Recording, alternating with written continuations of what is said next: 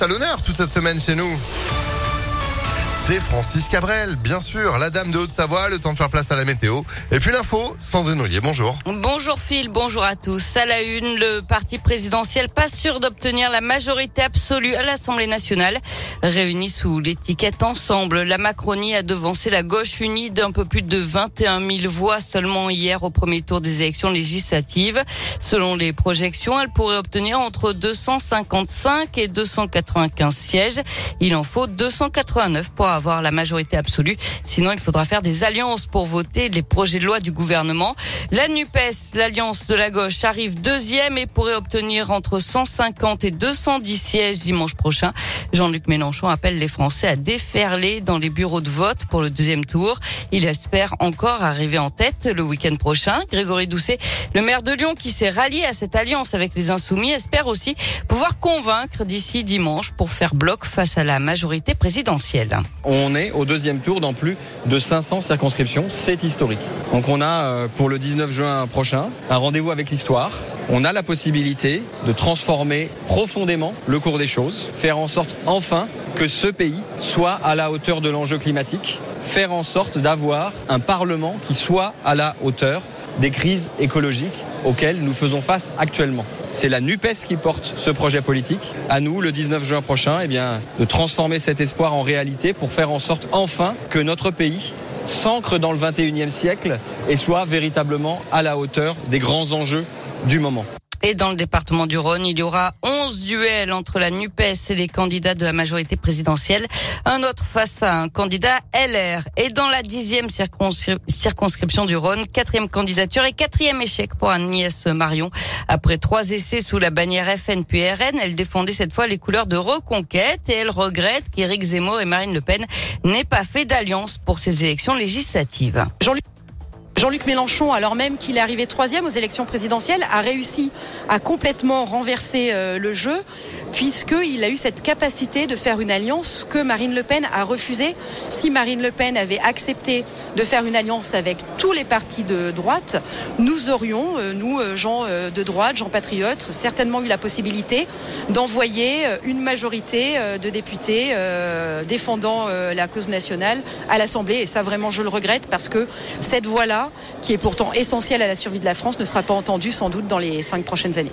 Et dans cette dixième circonscription du Rhône, Thomas Gassilou d'ensemble fera face à Michel Edéry de la NUPES au deuxième tour. Du côté des ministres candidats maintenant, aucun ne s'est qualifié des premiers tours, mais aucun n'a été éliminé non plus.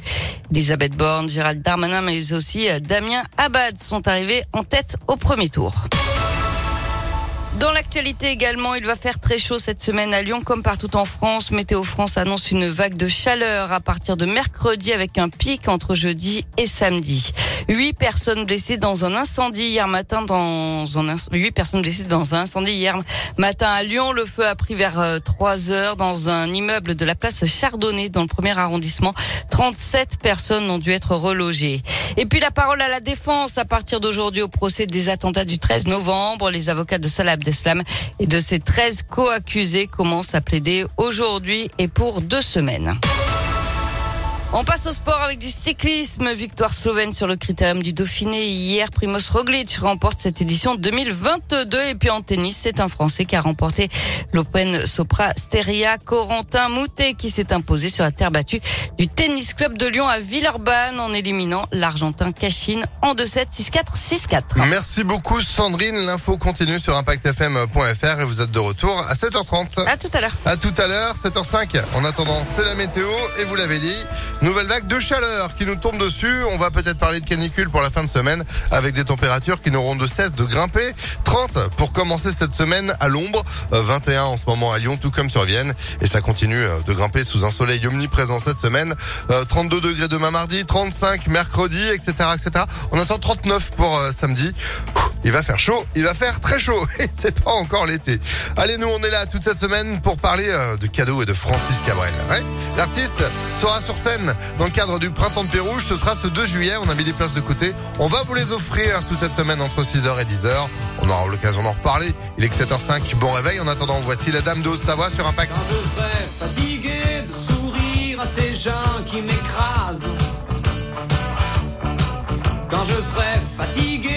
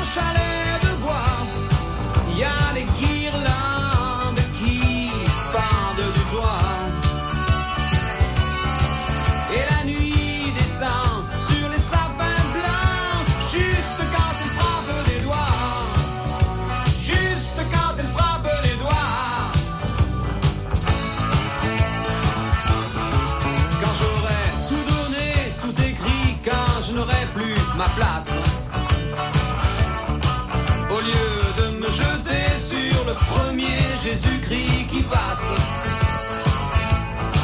Je prendrai ma guitare